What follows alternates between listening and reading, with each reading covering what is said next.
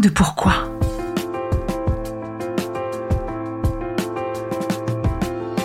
Écoutez bien.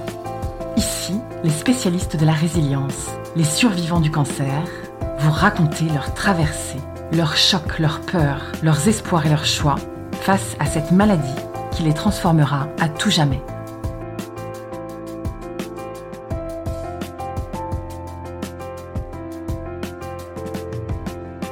Alice, 35 ans, mariée, ingénieure dans le médical. J'ai été diagnostiquée d'une leucémie aiguë lymphoblastique en 2002.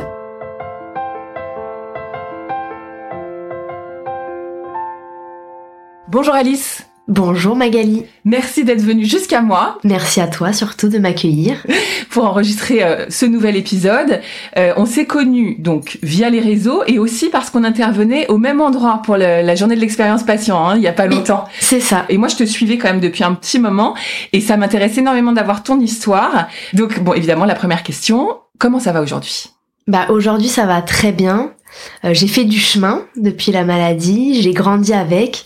Et aujourd'hui, euh, je suis heureuse et je me sens bien. Raconte-nous comment c'est tombé dans ta vie. Donc 2002, moi j'étais encore jeune, j'avais 13 ans. Euh, donc j'avais encore euh, cette naïveté de la vie et je me suis sentie mal au collège à un moment donné. Donc j'ai vu le médecin, il m'a dit que c'était la puberté, qu'il fallait que je me repose un petit peu. Tu veux dire mal dans quel sens? J'ai fait un petit malaise, de très grave. Et puis en fait après ça a empiré en deux jours chez moi. J'ai eu beaucoup de fièvre. Je suis montée jusqu'à 42. Pas normal du tout. Voilà, pas normal, situation très critique on va dire. Et donc ma mère a appelé euh, le médecin généraliste venir me voir. Il a eu cette présence d'esprit de dire il faut faire une prise de sang. Donc la prise de sang a été faite en urgence et là ils ont dit euh, tout est à plat, il n'y a plus aucun euh, globule. Donc elle subit sûrement une forte infection, mais il y a quelque chose derrière aussi de plus grave. Et donc il m'a emmené à l'hôpital en urgence, SAMU, masque à oxygène parce que j'arrivais plus à respirer quelque chose d'hyper fort, d'hyper hyper fort, ouais, hyper soudain. Donc voilà, t'avais plus de défense. C'est ça qui était alertant. C'est, j'avais plus aucun globule, rouge, blanc, etc. Donc plus de défense qui expliquait l'infection. Mais du coup, il savait qu'il y avait autre chose, vu que tout était à plat, plus de plaquettes. Je commençais à saigner du nez, enfin voilà, des choses. Euh. Tu fais des examens, j'imagine? Bah en fait, j'ai été mise direct en service d'hématologie pédiatrique. je pense qu'il savait tout de suite euh, que c'était lié à maladie du sang.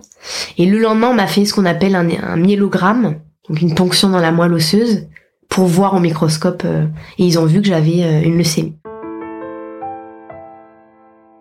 Est-ce que tu te souviens de ce jour-là? Vu que j'étais très très fatiguée, moi j'étais vraiment dans un état de fièvre, de fatigue extrême. Donc il y a des moments où je suis très lucide et où je m'en rappelle, et d'autres moments où je me rappelle plus. Mais je me rappelle de l'annonce, déjà du, de l'examen, ça fait quand même un peu mal, et puis de l'annonce où euh, le médecin a décidé de prendre mes parents d'abord à part. Et le temps m'a paru très long. Et il m'a dit je viens après te voir. Donc après il est venu me voir et pareil il a décidé de me voir seul, pas avec mes parents et je pense que c'était une très bonne décision. Mais ça fait très peur ça. Ça fait peur. Mais en fait je pense que comme j'ai dit la naïveté de l'enfant fait que bon ok donc il s'est assis à côté de moi et puis il m'a dit voilà on sait ce que t'as. Je lui ai dit c'est grave il m'a dit oui. Et je lui ai dit euh, qu'est-ce que c'est? Il m'a dit c'est une leucémie. Il a pas utilisé le mot cancer. Donc leucémie moi je savais pas du tout ce que c'était. Et euh, je lui ai dit est-ce que je peux guérir? Il m'a dit oui. Mais ça va être très long. Et en fait, à partir de ce moment-là, je me suis endormie. Parce que j'étais tellement fatiguée que même poser cette question, au final, est-ce que je peux guérir, euh, dont la réponse aurait pu être non, tu sais, je me suis même pas dit, euh, oh là là, la réponse aurait pu être non, tu vois, je me... Est-ce que tu te souviens euh, du sentiment que t'as ressenti à, à, ce moment-là? Du soulagement. J'avais mal, j'étais fatiguée, il m'a dit tu peux guérir, je dis ok, je me rendors. C'est le principal. C'est super d'entendre mm. cette phrase-là. Et, et c'est ce que j'ai entendu dans toi quand tu as témoigné chez Delphine, la notion de d'espoir, je pense, est très importante dans ces moments-là. Exactement, puisque ça t'a permis de te rendormir, ça voulait dire que euh, il y avait une certaine sérénité, quoi. Mm. Et le fait d'être entre de bonnes mains, comme si je, je me disais bon bah ok, on va s'occuper de moi, quoi. Raconte-nous ce qui est devenu ta vie, parce que comme il a dit, ça a dû être euh, difficile et long. Mm. Du coup, bah justement, le fait d'avoir 13 ans, je me suis dit long, c'est deux semaines. Dans deux semaines, je suis sortie, tu vois. Donc en fait, j'ai pas pris la bombe tout de suite. C'est quelques jours après, bon, je reprenais un peu des forces, machin. Et puis là, il y a une interne qui rentre dans la chambre et qui dit, donc c'était en février. Et elle dit, bon, bah, faudrait réfléchir aux vacances d'été, comment vous allez gérer. Donc moi, dans ma tête, je réfléchis, je me dis, ah, février, mars, avril, même, ah bon? donc là, je lui dis, mais en, comment ça, euh, en août, ce sera pas fini? Et là, là elle s'est rendue compte que j'avais pas du tout réalisé ce qu'il m'attendait. Et c'est là qu'elle m'a dit, euh, voilà, euh, ça va être très long, ça va prendre des années, tu vas perdre tes cheveux. Elle m'a dit plein de choses comme ça euh, d'un coup. Hyper dur à entendre. Ah ouais. Et là, je me suis dit, ah ouais, d'accord. Donc là, j'ai j'ai pleuré, mais même encore une fois, sans me rendre compte vraiment de ce qui m'attendait encore. Qu'est-ce qui t'a fait du bien? Est-ce que t'as parlé avec tes parents? Est-ce que Alors déjà, j'ai pas forcément parlé, mais leur présence. Mes amis m'écrivaient des lettres. Voilà, le collège, ils ont fait beaucoup de choses pour m'envoyer du soutien. Ma famille a été très présente, mes parents, mes grands-parents, mes tantes, etc. Mais surtout, je, comme tout le monde, je pense, dans la maladie, on fait beaucoup d'introspection. On est obligé. Enfin, on se retrouve seul, en fait. Même si tout le monde nous accompagne, euh, c'est nous qui portons la maladie. Et donc, dans ces moments d'hôpital, euh, j'ai commencé à lire, surtout, beaucoup, sur euh, le bonheur, qu'est-ce qui fait qu'on est heureux. bah, j'ai découvert la résilience, là, ce mot-là.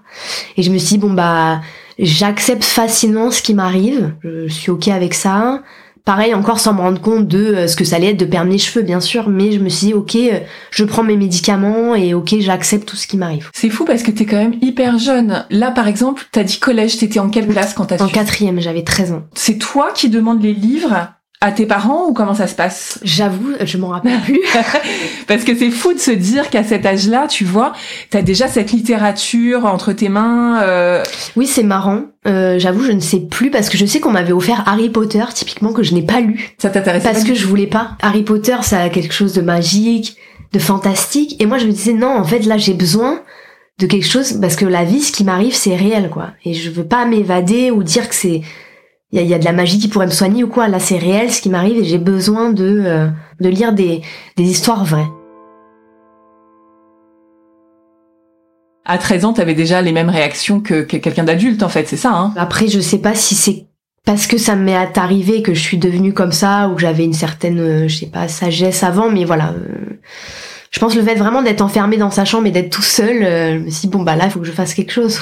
Seul face à soi-même, là on n'a pas le choix en fait. C'est adulte comme enfant, euh, on se retrouve face à soi et face à ses ressources. Comment se sont déroulés les traitements? Donc euh, j'ai commencé la chimio direct. Donc je suis arrivée à l'hôpital le jeudi, le mercredi, le vendredi j'avais de la chimio tout de suite. Ils avaient tout un protocole préétabli euh, donc euh, il me disait bah voilà euh, six mois d'induction, tant de mois après pour vérifier que la maladie ne revient pas. au bout de cinq ans on te déclare guéri. Voilà il y avait tout un protocole déjà. Moi on m'a pas parlé au, début de d'année ou quoi. On m'a juste dit là on gère un mois et demi où t'es à l'hôpital. Après t'auras des traitements. toujours chimiothérapie.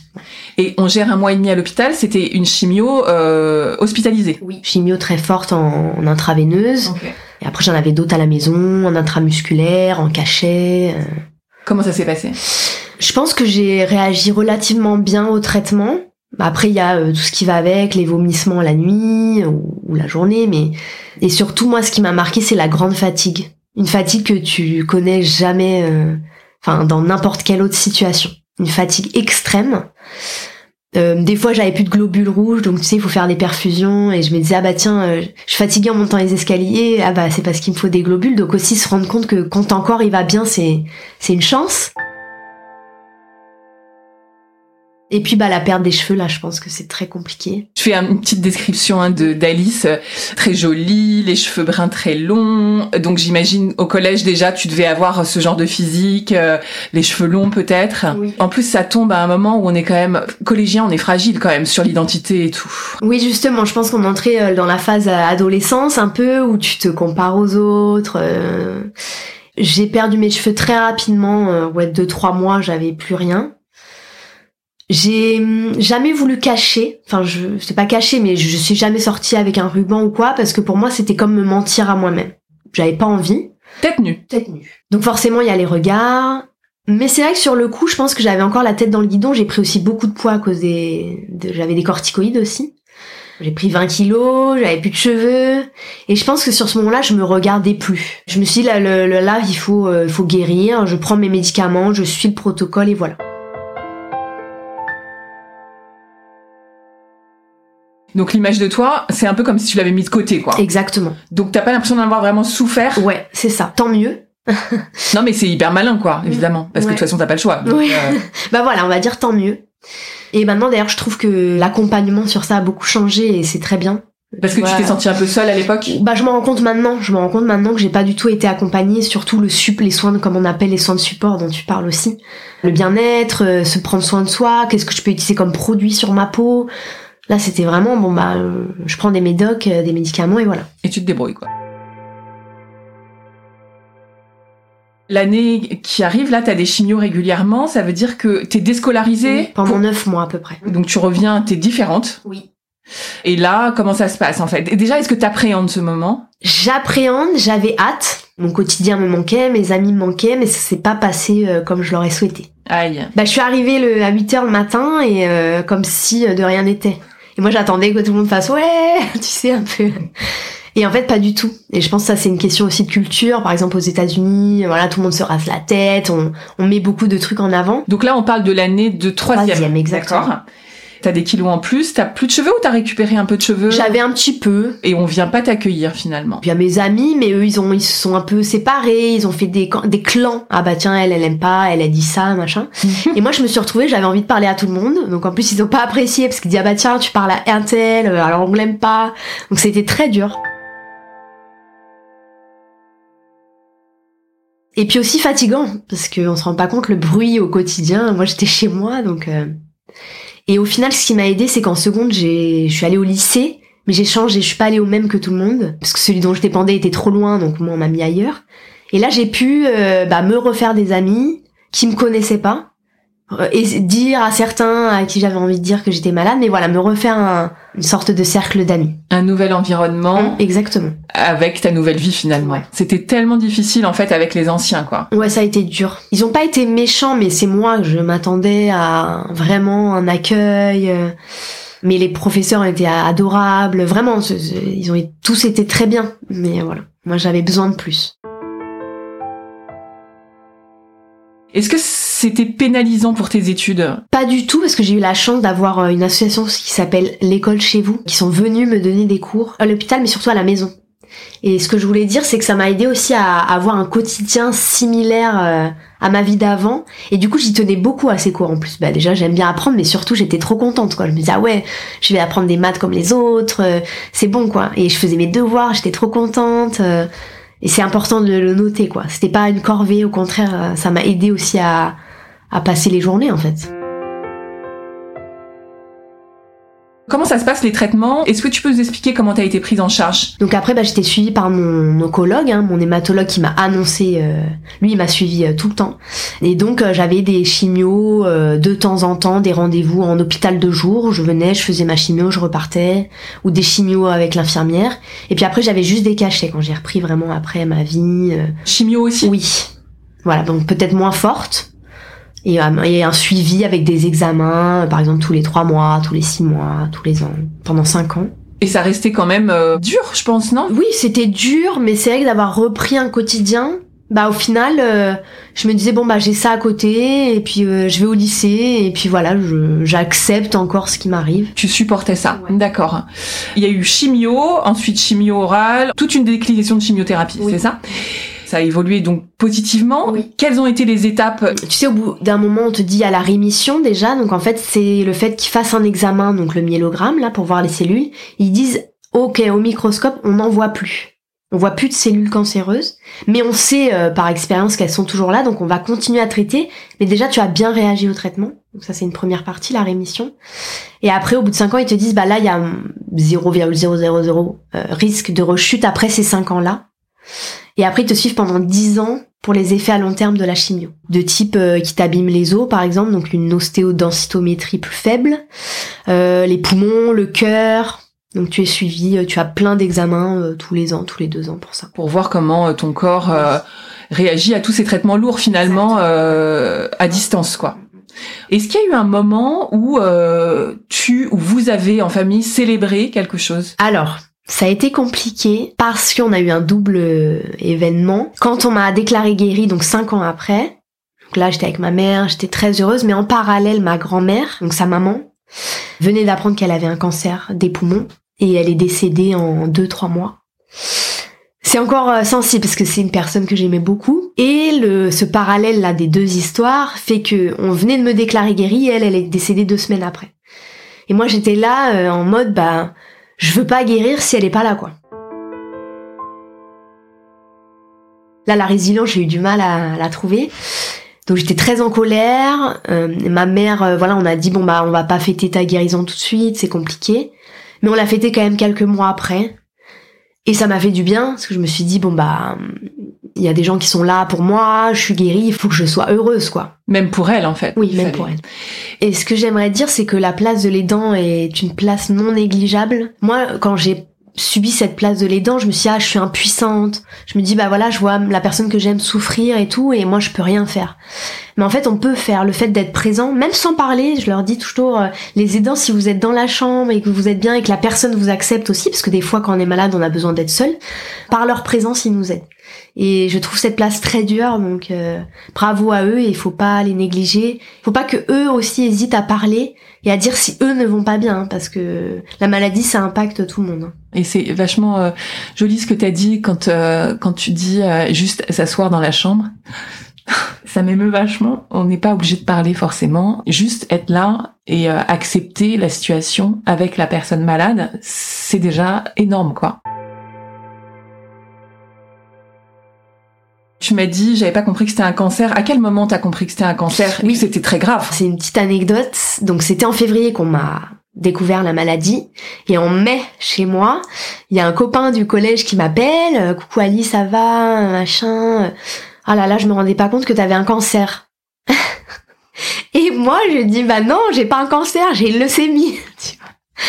Donc j'en rigole maintenant, mais tu vois comme quoi le, le... Et là, je me suis retrouvée à aller dans le dictionnaire chercher le mot euh, leucémie et voir un cancer du sang, quoi. Et qu'est-ce qui s'est passé dans ta tête? Je savais que c'était ah ouais, waouh, cancer, waouh, ça fait peur, c'est grave. Mais en fait, vu que j'étais déjà dedans depuis des mois, finalement, j'ai eu moins peur que si on me l'avait dit dès le début. T'as vu comme l'utilisation du terme mm. tout de suite euh, fait euh, réaction, quoi. Hein Donc chez les personnes concernées comme nous, mais même c'est pareil pour quand on annonce, tu vois dès que tu dis ce mot, d'un seul coup, ça change tout. Quand tu dis que t'as un cancer, c'est comme on dit ah ouais, elle va mourir. Exactement. C'est dans l'esprit euh, public. Et c'est pour ça aujourd'hui, je travaille beaucoup avec différentes entreprises ou quoi, pour essayer de changer ce regard-là et qu'il y ait un espoir de guérison. Exactement. Pour l'instant, c'est comme une condamnation à mort un mm. peu dans l'esprit collectif. Hein. Exactement. Les gens sont un peu euh, gênés, ils sont embarrassés, ils savent pas parce que euh, trop associé à la mort. Alors qu'on en guérit quand même, ou on vit avec aussi quand c'est chronique. Enfin, parce que en fait c'est dur pour les gens concernés, je trouve. Ce regard de la part des autres et cette sorte de condamnation. En fait, c'est un peu la double peine. T'es malade et en plus, on te regarde un peu avec la tête penchée. Euh. Et je pense que ça, c'est dû aussi finalement au traitement. Parce qu'au final, euh, bah, de perdre ses cheveux, d'être un peu le teint, euh, on est fatigué, on est blanc. En fait, c'est l'image qu'on renvoie quand t'as un cancer et finalement des traitements qu'on a. Alors que si on était, bah là, regarde, toutes les deux en marche, machin, on a été malade ou on peut l'être encore, mais si on n'avait pas, je, je pense, cette image qu'on reflète dans la société, il y aurait peut-être moins cette peur. Les traitements, en fait, c'est vrai que tu présentes un aspect au monde euh, hyper vulnérable, quoi, sans cheveux, avec un teint blafard, presque un peu, euh, tu vois, évidemment de, de, de mort, quoi, finalement. C'est vrai que ça, ça joue énormément. T'as parlé un petit peu de des campagnes que tu faisais. Toi, t'as été atteinte très jeune, Alice. Peut-être que ça a changé davantage le cours de ta vie. Qu'est-ce que t'en penses du pourquoi de cette maladie qui t'a atteinte si jeune? Est-ce que tu sens que tu as été transformée différemment de si tu l'avais pas eu Clairement parce que quand je repense à avant, j'étais pas forcément heureuse pas forcément bien dans mon corps. Du coup, d'avoir eu ça, ça m'a un peu euh, repensé aux choses. Euh, qu'est-ce qui est l'essentiel au final hein, euh. Bah ouais, j'ai de la chance, j'ai une famille, j'ai un toit, des choses un peu de, base que toi tu penses acquis quand tu les as. Je pense que ça m'a aidé finalement à, être heureuse dans ma vie d'après. Raconte-nous un petit peu ton cursus parce que toi, t'avais pas fait ta vie encore. D'avoir été malade, ce que je dis toujours, c'est que ça a ouvert ma curiosité sur euh, les examens qui me faisaient. Tu sais, je passais bah, les IRM, les scintigraphies, je me disais waouh, c'est quoi ces machines qui créent mon image comme ça? Donc j'ai toujours voulu travailler dans le domaine du médical. Pas en tant que médecin parce que je trouvais ça très difficile, mais en tant que voilà ce qu'il y a derrière, la technologie.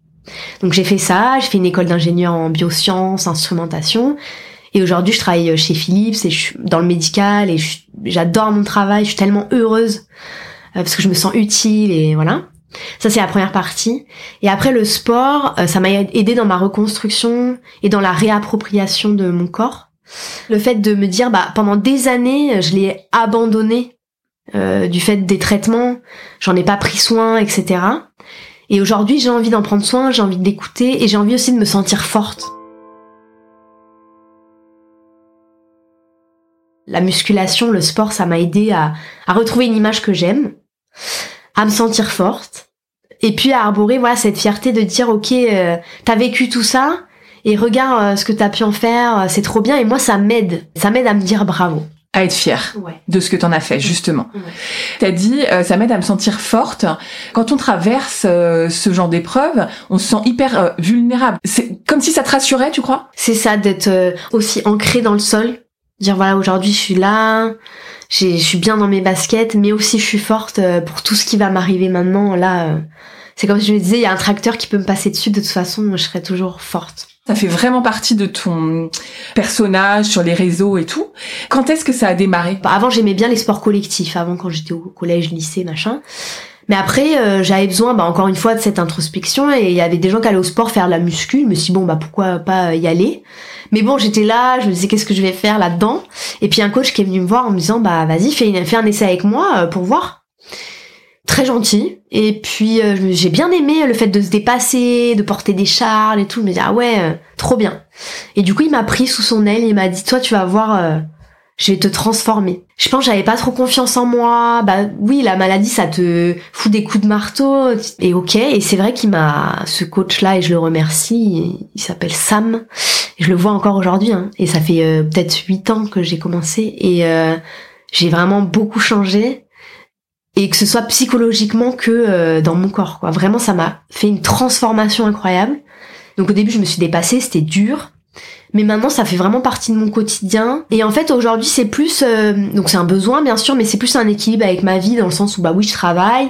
Oui, des fois, on a plein de choses dans la tête. Et le fait d'aller au sport, bah c'est mon moment à moi où je pense à rien, juste ça. Et donc, ça me fait du bien. Je suis pas... Je suis plus dans le dépassement, dans me dire, ah ouais, je vais me faire suer aujourd'hui, je me fais pas mal. Je suis pas là-bas pour me faire mal. Je suis là-bas où je suis bien. C'est un moment de bien-être pour moi euh, d'y aller. Plusieurs fois par semaine, bien sûr. Ouais, trois, quatre fois. C'est mon moment. Tu nous as dit tout à l'heure que tu, tu faisais partie de campagne, tu t'investissais. Est-ce que tu peux nous expliquer? Alors quand tu disais le pourquoi, c'est aussi euh, comme beaucoup d'autres quand on a été malade. Toutes les personnes qui ont vécu un événement euh, tragique, après on a besoin d'en faire quelque chose. Enfin moi j'ai eu besoin d'en faire quelque chose. Déjà de me sentir utile, le fait que cette histoire soit utile pour les autres. J'ai vécu ça, bah j'ai envie d'en parler, j'ai envie de leur montrer qu'aujourd'hui je suis là, et peut-être que eux ça va leur donner de l'espoir. Donc déjà j'ai envie de témoigner. Donc je fais beaucoup de témoignages. Et après me sentir utile euh, dans des campagnes de réflexion sur euh, aider les médecins. Euh, maintenant, il y a des formations qui, qui s'appellent les patients experts, qui peuvent intervenir avec les médecins. C'est des personnes qui ont assez de recul sur leur histoire pour dire, ok, j'amène ma pierre pour dire comment on peut mieux prendre en charge cet être humain finalement, parce que c'est pas qu'un malade, hein, c'est un être humain derrière. Et comment faire en sorte qu'il le vive au mieux et ne pas lui montrer qu'il y a que le corps à soigner. Et ça, je- j'en parle beaucoup, de dire, on m'a soigné le corps, mais il faut aussi me soigner l'esprit et tout l'environnement que ça a chamboulé derrière et toute cette reconstruction qui existe. Donc moi je travaille beaucoup sur l'après aussi. Parce que c'est une période hyper importante où au final on nous lâche la main, on nous laisse tout seul. À mon époque du coup il y avait, beaucoup moins de choses qui existaient sur ces soins. Parle-nous de ton livre justement. Ouais. Donc mon livre, euh, pareil, ça a été un besoin. Au bout de, des, des 15 ans de suivi, on m'a dit ça est, t'es guéri. Je me suis dit, ah ouais, mais qu'est-ce que je fais moi avec ça maintenant? Donc j'ai besoin de poser sur le papier euh, ce qui m'était arrivé, donc déjà factuel, raconter l'histoire comme on vient de le faire. Et puis après de raconter ce que ça m'a appris pour ma vie d'aujourd'hui. La santé mentale aussi, euh, prendre soin de soi, le stress, enfin plein de choses euh, sur la vie. Et puis après j'ai fait un bilan aussi de me dire comment je me sens aujourd'hui, comme tu m'as posé la question tout à l'heure, est-ce que je suis heureuse? Donc aujourd'hui oui, mais quand j'ai fait ce bilan-là, euh, il y a euh, en 2018, on va dire, il y a 4-5 ans, je l'étais pas. J'avais pas fait le teuil de ma grand-mère, j'avais pas géré la perte de mes cheveux.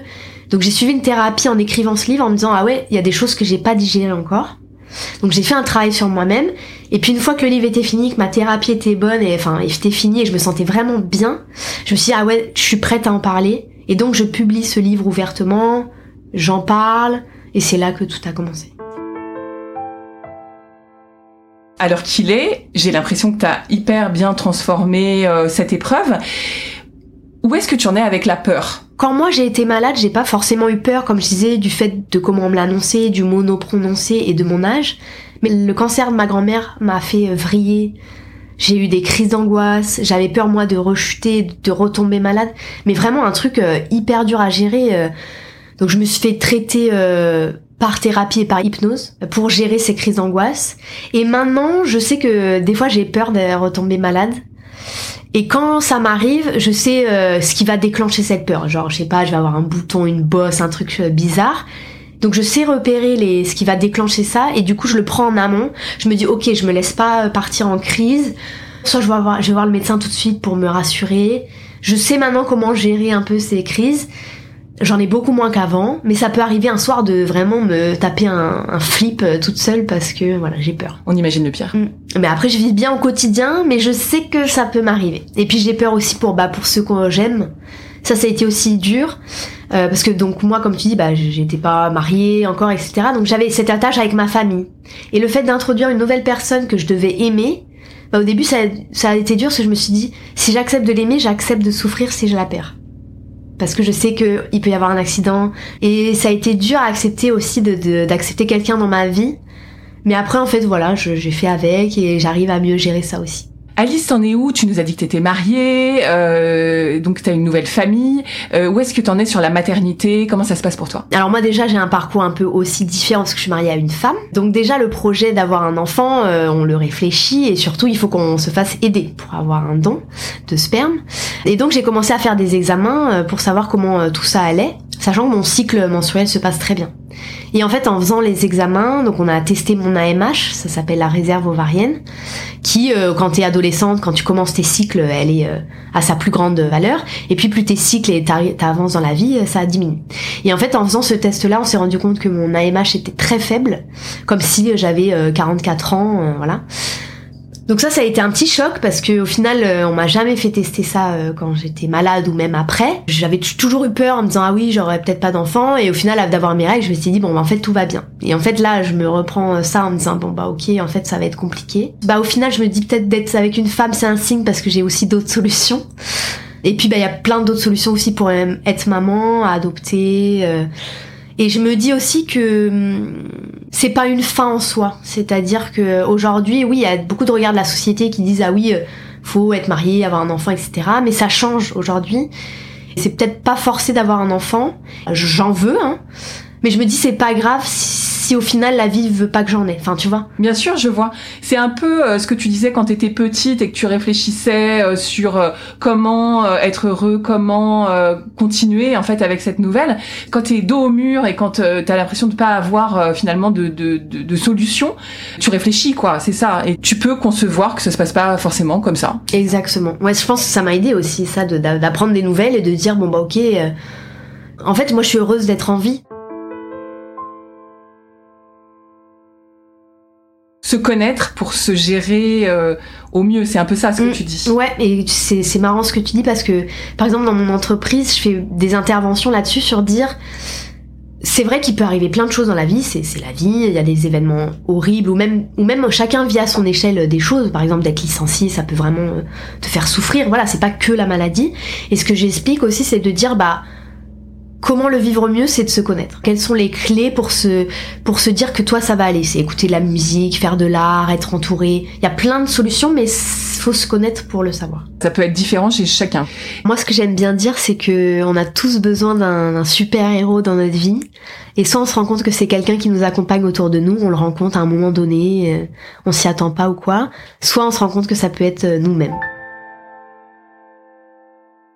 Alice, merci beaucoup pour tout ce que tu nous donnes et cette force que tu transmets. Merci pour ce témoignage et bonne route. Merci, merci à toi Magali et à toi aussi une grande force que tu nous montres. Si cet épisode vous a plu, vous pouvez vraiment nous aider à le rendre plus visible en lui donnant 5 étoiles sur Apple Podcast et en rédigeant votre commentaire. Merci.